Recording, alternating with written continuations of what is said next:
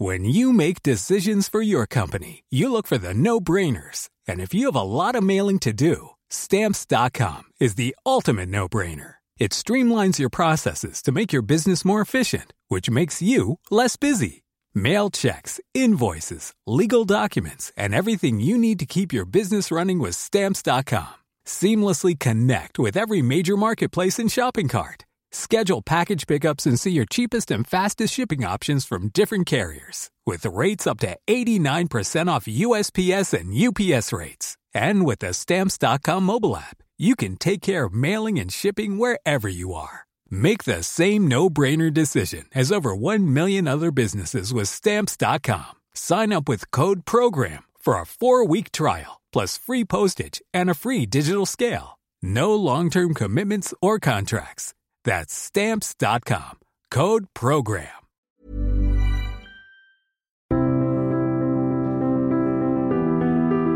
Bienvenue pour cette nouvelle émission, ravi de vous retrouver pour euh, une nouvelle émission d'histoire où j'ai la joie cette semaine de recevoir Martin Aurel. Bonjour. Bonjour. Vous êtes euh, historien médiéviste euh, avec une longue carrière universitaire. Vous êtes notamment maître de conférences à l'Université de la Sorbonne. Vous êtes professeur à l'Université de Poitiers, directeur du Centre d'études supérieures de civilisation médiévale, qui est rattaché au CNRS et à l'Université de Poitiers, et auteur d'une quinzaine d'ouvrages, notamment sur euh, les, croisades, euh, sur euh, Aliénor d'Aquitaine, une biographie d'Aliénor d'Aquitaine, et vous venez de publier récemment chez Gallimard dans la collection Quarto, qui est une belle et volumineuse collection de Gallimard, un essai sur les chevaliers de la table ronde, donc qui s'intitule Les chevaliers de la table ronde, roman arthurien, un ouvrage qui est publié également avec Michel Pastoureau, autre historien médiéviste qui est notamment spécialisé sur l'histoire des couleurs et l'histoire de l'héraldique et des blasons. Et donc nous allons évoquer au cours de cette émission cette question de la table ronde, de ce qu'on appelle la, la matière de Bretagne ou les romans arthuriens, et on va essayer de de démystifier un petit peu les mots que l'on peut employer. C'est un petit peu le rôle de l'historien, de démystifier les choses et d'expliquer euh, comment les, éléments se sont réellement passés. Euh, peut-être euh, commençons par les, éléments du titre de votre ouvrage. Ce roman arthurien ou chevalier de la table ronde, c'est ce que l'on garde souvent comme image. Il y a eu plusieurs films d'ailleurs hollywoodiens qui ont été consacrés à, cela. Pourquoi parler de, roman arthurien ou de du roi Arthur et est-ce que celui-ci a réellement existé? Le roi Arthur, euh, à mon avis, n'a vraisemblablement pas existé. Cela dit, il y a un point d'interrogation, il y a un doute. Vous savez, Roland, euh, il est juste mentionné dans une source fiable, dans des annales royales, en tant que comte de la Marche de Bretagne, euh, neveu de Charlemagne. Autrement, nous n'aurions que la chanson de Roland, qui est une épopée, qui est extrêmement fictive, euh, pleine d'imagination, avec des exploits surhumains. Donc nous aurions pu nous dire euh, Roland n'a jamais existé. C'est le cas pour Arthur. La présence d'Arthur n'est attestée que par la fiction, par des poèmes, des chansons, des récits, des romans. Il y a certes sept personnes qui portent le nom d'Arthur, autour de 600. C'est assez intéressant parce que pour la plupart, ce sont des membres de l'aristocratie irlandaise euh, qui ont dû euh, partir en Grande-Bretagne, au pays de Galles ou en Écosse, euh, où ils sont devenus très connus et nous avons des mentions dans les vies des saints ou dans des inscriptions sur pierre, des inscriptions épigraphiques. Mais est-ce que ces personnages étaient-ils Arthur? Même dans un document assez fiable qui est la décadence de la Bretagne d'Exquidio Britannier sur la fin de la Grande-Bretagne face aux invasions anglo-saxonnes, aux invasions germaniques, euh, eh bien, le héros qui remporte la bataille du mont euh, Cadmos, euh, qui est par la suite attribué à Arthur, donc c'est un moine qui s'appelle Gilda, Saint Gilda de Ruisse, hein, puisqu'il a évangélisé la petite Bretagne, la Bretagne continentale par opposition à la Grande-Bretagne insulaire. Eh bien, dans son livre, ce héros ne s'appelle pas euh, Arthur, mais Ambrosius euh, Aurelianus, hein, Ambrose, euh, Ambroise, pardon, Aurélien. Donc vous voyez, on est dans un autre personnage il y a toujours un gros point d'interrogation sur l'existence ou pas d'Arthur. Alors on parle de matière de Bretagne, donc souvent c'est la Grande-Bretagne, donc dire le Royaume-Uni d'aujourd'hui. Vous avez cité l'Irlande, le Pays de Galles, donc c'est plutôt concentré dans ce qu'on appelle aujourd'hui ces différentes îles du, Royaume-Uni. Et on en retrouve ensuite une partie dans la Bretagne actuelle, la forêt de Brocéliande par exemple. Comment on passe de, de l'un à l'autre? Comment se fait ce mouvement géographique?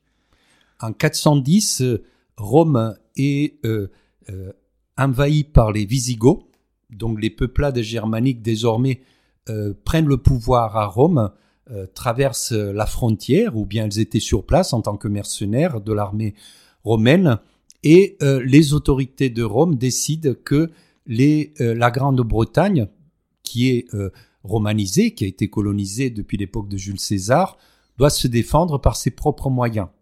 Mais les Bretons ne réussissent pas à se défendre. Ce sont des Celtes, hein, face, c'est-à-dire les Celtes sont des populations arrivées des steppes euh, à 1000 avant Jésus-Christ, puis euh, autour de 400-500 avant Jésus-Christ euh, dans l'Europe occidentale, qui avait une supériorité technique, ils maîtrisaient le fer, contrairement aux autres populations qui étaient encore à l'époque du, bronze. Et donc, ils ont pu dominer tout l'ouest de l'Europe. Les, les, Gaulois, par exemple, sont des Celtes, hein. donc les Bretons aussi. Et cette Grande-Bretagne subit les attaques des anglo-saxons, c'est-à-dire des peuples de, la mer du Nord, euh, qui sont d'excellents navigateurs, d'excellents guerriers, qui progressivement refoulent les populations romanisées bretonnes euh, de la Grande-Bretagne, de l'île, euh, soit vers le pays de Galles. Vous voyez, Galles, c'est la même racine que gaulois, donc c'est les populations celtiques, soit de l'autre côté de ce qu'on appelait le mur d'Adrien, de l'empereur Adrien, au nord euh, de la Grande-Bretagne, euh, où vivaient des populations celtes aussi, les Pictes par exemple, euh, ou les Scots, c'est bien sûr la, future Écosse, et une partie de ces populations qui ne tiennent pas face, aux Angles, aux, Anglais, se réfugient de l'autre côté de la Manche, c'est-à-dire ils viennent en Bretagne continentale. Donc à partir du, du 4e, 5e siècle, vous avez des exilés de euh, la Grande-Bretagne euh, qui s'installe euh, de ce côté-ci de ce qui devient la France. Mais la Bretagne française n'est pas justement colonisée jusqu'à très tard, hein, puisque vous savez qu'il faudra attendre le XVe siècle pour que le duché de Bretagne soit uni à la France. Et donc vous avez toute la partie occidentale, la basse Bretagne, de la Bretagne continentale, qui parle la langue des Gallois, la langue des Bretons, euh, et qui est profondément aussi imprégné de ces récits, de ces légendes, parmi les, et de ces héros aussi, bien sûr. Et le roi Arthur apparaît très vite dans des récits de la petite Bretagne armoricaine continentale. Alors, on a là une, une matière, euh, est-ce que on peut, employer le terme de littéraire, en tout cas, c'est ces histoires qui sont racontées dans un contexte de romanisation, mais avec des éléments euh, païens, donc de référence à l'histoire beaucoup plus ancienne, euh, pré, pré-romaine.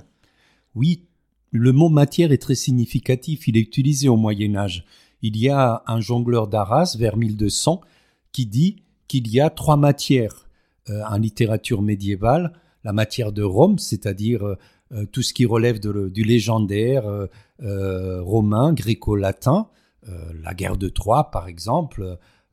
et puis il y a aussi une deuxième catégorie qui est la catégorie de la matière de France, c'est-à-dire les épopées autour de Charlemagne ou de son neveu Roland ou de Guillaume d'Orange, donc c'est les exploits des Francs contre les Sarrasins très souvent, et la troisième matière qui, euh, d'après ces trouvères, d'après ce jongleur, est la plus divertissante de toutes, concerne le roi Arthur, c'est la matière de Bretagne, le roi Arthur et les chevaliers de la table ronde.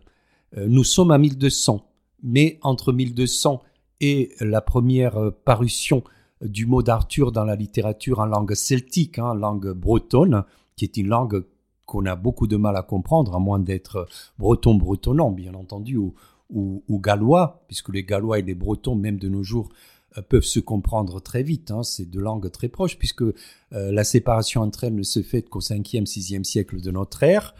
Eh bien, il y a là tout un ensemble de légendes euh, de mythes euh, qui sont d'origine celtique, donc très souvent pré-chrétienne, et euh, qui ont des histoires extraordinaires. Qu'est-ce que c'est qu'un mythe? Un mythe, c'est un récit qu'on offrait aux divinités anciennes, pré-chrétiennes, païennes, et parmi les mythes les plus enracinés dans toutes les, les populations de l'Occident, il y a celui de l'éternel retour, la conception cyclique.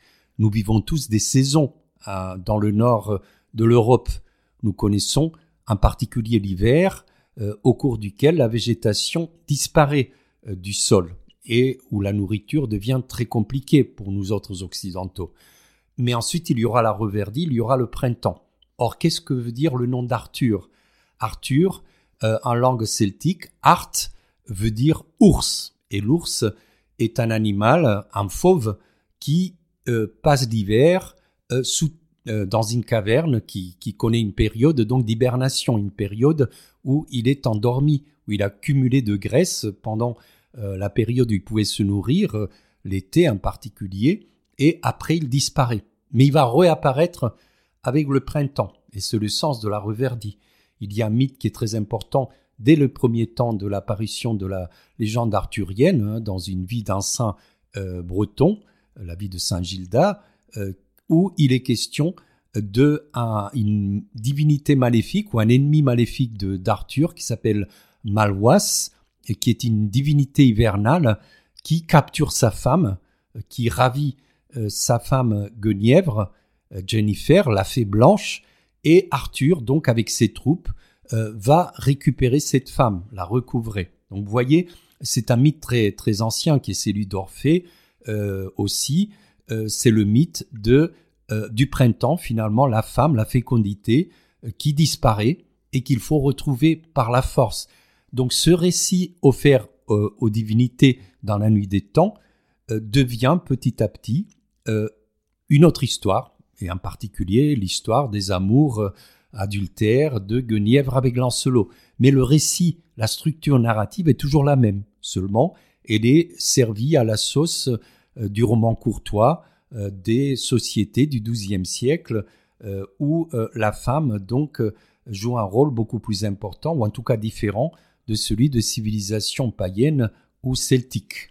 Est-ce qu'on peut dire que lorsque ces romans deviennent des romans courtois, ils sont christianisés ou est-ce qu'ils sont civilisés au sens où ils rentrent dans le domaine de la, de la cité, de la, du roman de cour justement?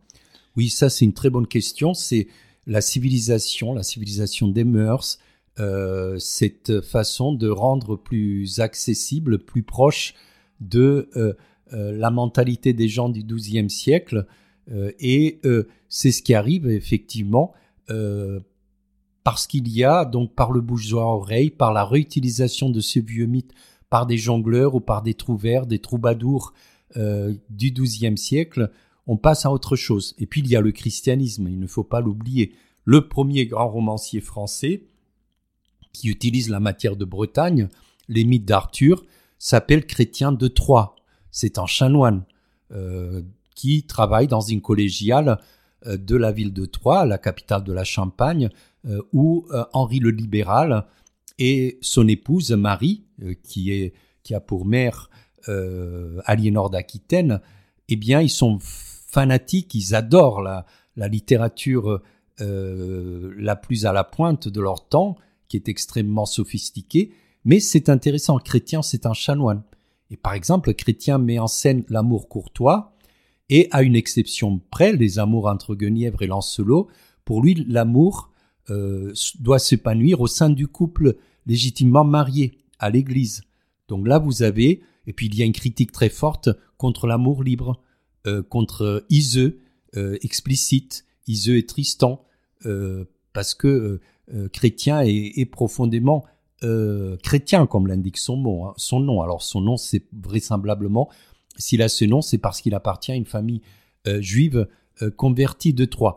Et à partir de là, vous avez de plus en plus, puisque c'est chrétien qui, qui pose les bases du genre du roman courtois, du roman arthurien tel que nous le connaissons, eh bien à partir de là, vous avez une christianisation qui va beaucoup plus loin. Il y a un roman euh, que Michel Pastoureau et moi-même publions dans ce recueil chez Gallimard qui s'appelle La quête du Saint Graal, le Saint Graal n'est plus le chaudron de l'abondance où les Celtes trempaient leurs épées, enfin où Derzo a repris cela d'une façon humoristique avec le chaudron où Obélix celte aussi breton est tombé quand il était gaulois quand il était tout petit et donc il a une force surnaturelle, eh bien ce chaudron n'est plus celui du paganisme euh, éternel, mais c'est plutôt euh, le vase eucharistique, c'est le ciboire. Euh, et ce ciboire dans lequel, cette coupe dans laquelle Joseph d'Arimathie, l'un des compagnons, l'un des disciples du Christ, qui a assisté à la crucifixion, et c'est un légionnaire d'après les apocryphes, mais aussi d'après une interprétation des évangiles, eh bien, avec ce calice, il prend le sang du Christ au moment de la crucifixion, euh, et c'était ce calice qui avait servi au Christ euh, pour euh, la consécration de, son corps pour la première fois lors de la scène, peu avant sa crucifixion. Et donc c'est devenu un vase qui a des forces surnaturelles, qui brille dans la nuit, qui se déplace tout seul, qui peut nourrir aussi Joseph quand il a été emprisonné par les Juifs. Donc ce vase mystérieux, le Graal, est euh, quêté et recherché par les chevaliers.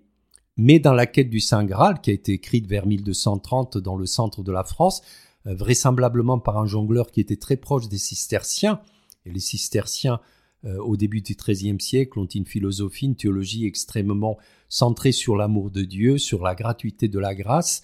Donc il reprend tous ces thèmes, mais il les met en scène grâce à une histoire, à un récit qui est celui de de la quête. Euh, là encore, vous avez des récits très anciens euh, celtiques du 7e, 8e siècle où Arthur prend le bateau pour aller chercher des chaudrons euh, d'abondance dans des îles fortunées. Il doit répondre à des énigmes, il doit traverser des épreuves terribles, se battre contre des monstres. eh bien, ces anciens récits désormais sont des récits chrétiens et chevaleresques, où l'on ne se déplace plus en bateau, mais à cheval, où euh, euh, on redresse de tort, où l'on remet la justice sur terre, parce qu'on est chevalier, on est imprégné de cette mentalité euh, religieuse, militaire en même temps de, la chevalerie, vous voyez. Donc, on est là dans une ambiance où finalement l'écrivain cherche à convertir, il cherche à civiliser les mœurs de euh, ce lecteur, enfin de ces auditeurs, hein, parce que nous sommes dans des cours où ces œuvres, le soir, lors des veillées, sont lues à haute voix ou improvisées par des jongleurs. À la rigueur, nous avons euh, une quarantaine de manuscrits de chrétiens de Troyes, euh, mais on sait qu'il y avait des, milliers de performances de mise en œuvre et que les manuscrits, ce n'est que l'état d'une de ces mises en scène mais qu'on pourrait avoir des... Donc il y a le bouche à oreille qui transforme, mais c'est vrai que le message chrétien est profond dans euh, un certain nombre de romans arthuriens du XIIe et du XIIIe siècle. Alors on a évoqué cette question de la christianisation, ou comment finalement une sorte de d'intégration culturelle ou la façon dont la nouvelle civilisation reprend cette matière de Bretagne. Ce qui est surprenant aussi dans ces romans, c'est de voir la, profusion des personnages qui sont des types chacun. Alors il y a évidemment le roi Arthur, euh, on a euh, Merlin, euh, Merlin l'Enchanteur, il y a Tristan Iseut, Lancelot, Yvain, etc. Ces personnages, est-ce que là aussi se fondent sur des personnes qui ont réellement existé, ou est-ce que ce sont un petit peu comme les Apollon ou Zeus grecs, c'est-à-dire davantage des sortes de divinités ou bien des types humains qui seraient représentés? Oui, là encore, c'est une question d'autant bonne que euh, elle est difficile à répondre. Il y a des personnages, effectivement, comme Tristan, euh, qui pourraient correspondre à un noble ou à un roi, un roi de, de Cornouailles, euh, de l'époque celtique, mais nous n'en sommes pas toujours sûrs. Hein. Vous savez que les sources sont très rares hein, pour les périodes antérieures à la 1000, et là on est au 4e, 5e, 6e siècle, mais ce qui nous intéresse, c'est de trouver à l'arrivée, au XIIe siècle, tous ces chevaliers. Alors il y a Arthur d'un côté, il y a son mentor, euh, euh, le magicien Merlin, et puis vous avez aussi tous ces chevaliers de la table ronde qui progressivement volent la vedette à euh, le roi, Arthur. Alors, est-ce que c'est comme euh, on l'écrivait dans les années 1950, un excellent chercheur de, de la République démocratique allemande, euh, Keller, qui avait suggéré que c'est à l'époque où la royauté était la plus forte, où la bourgeoisie était montante, et que la noblesse, la chevalerie, la classe militaire châtelaine perdait de ses prérogatives, de son pouvoir réel dans la société. Il fallait surcompenser par la fiction, s'imaginer un monde idéal où la chevalerie euh, aurait le pouvoir, euh, en particulier en détriment de la royauté, au détriment de la royauté, alors que nous sommes dans une époque de monarchie euh, conquérante au détriment des, des nobles. et donc, bon, c'est une hypothèse, pourquoi pas Elle est intéressante hein, parce qu'elle remet l'œuvre littéraire dans son contexte social. donc, quoi qu'il en soit, Arthur passe un peu au second plan à partir du XIIe, XIIIe siècle dans la littérature, et ce sont les chevaliers qui euh, apparaissent en tant que héros du roman. Attention, on a dit parfois que Arthur devenait un roi fainéant. C'est faux. Chez Chrétien de Troyes, par exemple, c'est un roi qui est extrêmement euh, bienveillant qui a du cœur, qui s'occupe, qui se préoccupe euh, de ses chevaliers. Quand Gauvin disparaît de sa cour, c'est son neveu par sa sœur, donc c'est son neveu préféré, euh, c'est ce qu'on appelle la voncula au Moyen Âge, hein, cette relation privilégiée entre le neveu et son oncle maternel, eh bien tout de suite la cour se déplace à euh, sa poursuite pour essayer de le retrouver sain et sauf, ce qui sera le cas. Donc c'est et puis aussi c'est toujours vers la cour d'Arthur que les chevaliers convergent après leur aventure, après leur quête. Et c'est là aussi, c'est à Arthur et à Guenièvre, puisque nous sommes dans une ambiance extrêmement féminine, hein, où les femmes donnent une tonalité euh, courtoise à, la vie de cour, eh bien, c'est à lui que euh, exposent leurs aventures, leurs exploits, qui sont couchés par écrit par des scribes, par des romanciers. Euh, eh bien, ces chevaliers sont très nombreux, vous l'avez remarqué. Vous avez Perceval, par exemple. Perceval, au départ, euh, c'est un jeune qui a été écarté de la société volontairement par sa mère, la veuve de euh, la gaste forêt, de la forêt stérile, et cette stérilité est significative des malheurs qui se sont abattus euh, sur ces terres, puisque cette femme a perdu son mari et trois ou quatre fils au cours des guerres, des combats catastrophiques pour sa famille, et le seul qui a survécu, c'est le cadet qui était trop jeune pour partir à la guerre et elle veut le préserver de la chevalerie de ce monde qui devrait le mener, d'après elle, irrémédiablement euh, vers la mort, comme ses prédécesseurs, comme ses parents. Et euh, donc il ne sait rien. C'est un naïf. Euh, c'est le Nice, comme on dit en ancien français, l'ingénu. et Perceval un jour découvre des chevaliers. C'est le début de, de la quête du Graal, de, du roman de Graal de, de Chrétien de Troyes il voit apparaître dans la forêt, dans la gaste forêt, des quatre ou cinq chevaliers. Il est fasciné par leurs armures, par, par leur prestance, euh, par la façon dont ils chevauchent.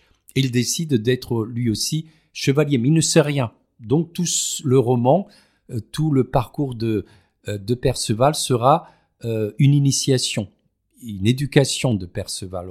Perceval doit apprendre d'abord à combattre. C'est un Gallois. et donc euh, dans l'imaginaire collectif des, Français qui ont conquis à l'époque déjà depuis 1066 euh, l'Angleterre, les Normands, les... et puis donc dans la mentalité de ces Normands, de ces Français installés désormais en Grande-Bretagne, euh, les Gallois qui leur résistent sont des abrutis, sont des sauvages qui ne combattent pas d'homme à homme, par exemple, avec des épées, mais qui lancent de javelots.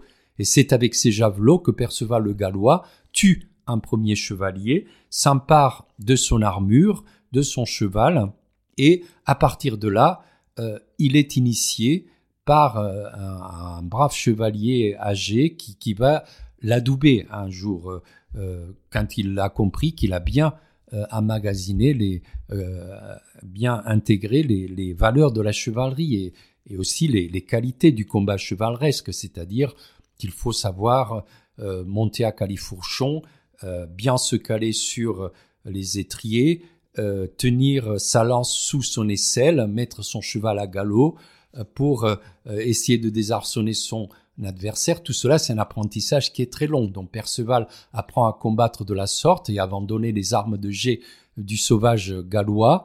Il peut être donc adoubé, mais l'adoubement, c'est rite d'initiation de la chevalerie euh, qui consiste euh, d'une part à la coller, donc euh, on frappe avec le, plat de l'épée sur l'épaule de, de l'impétrant, mais qui consiste aussi à la remise de l'épée, qui est l'arme par excellence du chevalier, qui a été béni préalablement avec une nuit de prière, eh bien, ça l'oblige ainsi aussi à intégrer des valeurs chevaleresques.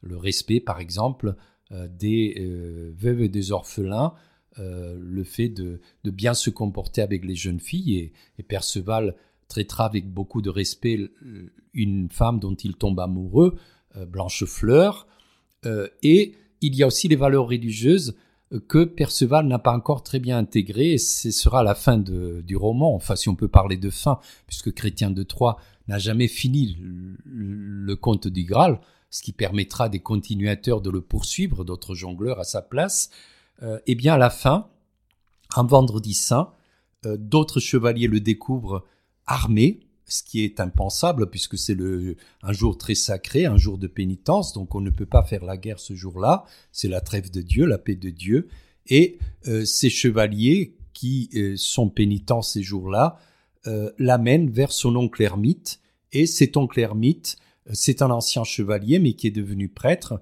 qui va l'initier au mystère chrétien et qui va le préparer pour la fête de Pâques par une bonne confession. Vous voyez, il y a une progression chez Perceval. Bon, j'ai pris l'exemple de Perceval. On pourrait parler au contraire de Gauvin. Gauvin, c'est un peu le, euh, côté négatif de la force, c'est le côté obscur. Euh, Gauvin euh, est très mondain.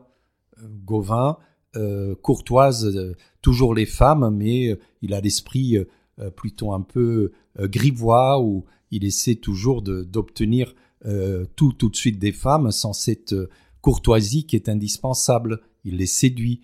Euh, Gauvin aussi est très peu religieux et dans la quête du Saint Graal, donc il, méprise les prêches des, ermites qui essaient de le mener vers la religion. C'est lui aussi qui est à l'origine de, de la fin du monde arthurien, puisque il voue une haine terrible contre Lancelot qui provoquera la guerre entre Arthur et Lancelot, et qui mettra donc euh, fin euh, au monde arthurien. Hein. Bon, il s'alliera en particulier avec Mordred, hein, le, fils bâtard d'Arthur qui, qui trahit euh, son père. Donc vous voyez, il y a, tous ces, ces, personnages, ces chevaliers de la table ronde. Effectivement, peut-être, comme vous le suggériez, peuvent-ils avoir des racines celtiques anciennes dans des mythes qui sont disparus. quand nous les apercevons au XIIe siècle, c'est devenu une toute autre chose. C'est de chevalier de table ronde. Hein. Le mot de table ronde apparaît très tardivement, en 1155, dans l'œuvre d'un chevalier anglo-normand qui s'appelle Vasse, qui traduit du latin en français, mais le français qu'on parle en Angleterre ou en Normandie, l'anglo-normand, qui traduit donc l'histoire de rois de Bretagne euh, qui ont été écrites à Oxford par un, un clerc euh, gallois qui deviendra même évêque de Saint-Azaph, au nord du pays de Galles, qui s'appelle Geoffroy de Monmouth. Et en traduisant, euh, en fait, le terme qu'on utilise à l'époque pour traduire et translater en anglo-normand, en ancien français, c'est le terme d'ailleurs qui est resté euh, en anglais actuel, puisque c'est un mot d'origine latine qui veut dire transférer, transposer. On improvise beaucoup dans les traductions euh, de l'époque. D'ailleurs, roman, c'est un terme qui pour nous est le genre euh, littéraire par excellence, celui qui nous produit le plus de plaisir et le plus de joie, eh le terme roman vient de la mise en langue romane, en, langue issue du latin, euh, mais qui n'est pas le latin, des euh, textes latins classiques hein, de la matière de Rome. Donc vous voyez, ce que nous avons à faire là, pour la première fois, c'est le mot table ronde qui apparaît en 1155 sous la plume de Vasse, avec l'idée d'égalité. Comme la table est ronde, il ne peut plus y avoir de préséance. Tout au plus, Arthur a-t-il un trône un peu plus élevé sur une estrade par rapport aux autres, mais entre les chevaliers, il n'y a pas de meilleure place, ils sont tous les uns à côté des autres. Donc cette égalité des chevaliers euh, qui deviennent une sorte de caste euh, extrêmement solidaire qui parcourt le pays pour mettre de l'ordre, pour instaurer la justice, l'ordre, euh, et qui revient nécessairement vers Arthur vers la cour royale. Merci beaucoup, Martin Aurel, d'avoir évoqué Merci ces à vous. Chevaliers de la Table Ronde, dont je rappelle le titre de l'ouvrage que vous avez paru avec Michel Pastoureau, Les Chevaliers de la Table Ronde, roman arthurien qui est paru chez Gallimard dans la collection Quarto. Merci beaucoup pour votre fidélité et je vous retrouve la semaine prochaine.